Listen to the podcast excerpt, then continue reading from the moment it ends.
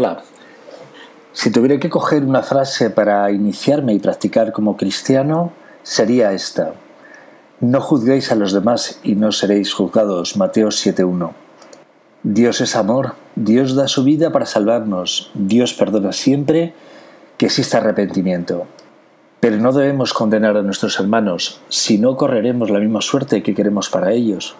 Y aquí ahora nuestra alma estará condenada por no amar a nuestro hermano. Entended el juicio de Dios.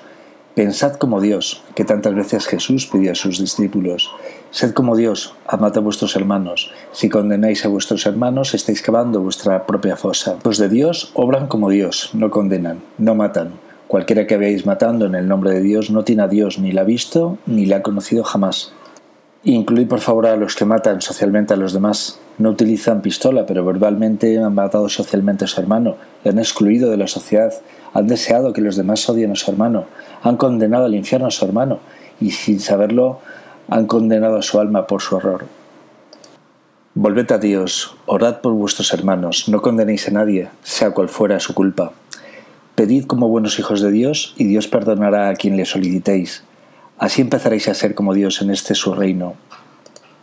Dejad de acusar a vuestros hermanos delante de Dios. El acusador es el enemigo de Dios. Olvidad a vuestro yo antiguo. Haced una persona nueva guardando la palabra de Dios y Dios edificará un nuevo templo dentro de vosotros, el templo que existirá una vida eterna y nadie ni nada podrá derribarlo. Pedid con confianza a Dios, nunca por vuestros méritos, y al final de la oración lo pedís por las santísimas llagas de nuestro Señor Jesucristo, por su preciosísima sangre y por la Santísima Virgen María. En esta persona nueva que van a nacer en vosotros no cabe la individualidad espiritual, que no es más que soberbia. Uníos a la oración de vuestros hermanos del cielo y de la tierra, uníos al nuevo cuerpo espiritual que es el cuerpo de nuestro Señor Jesucristo.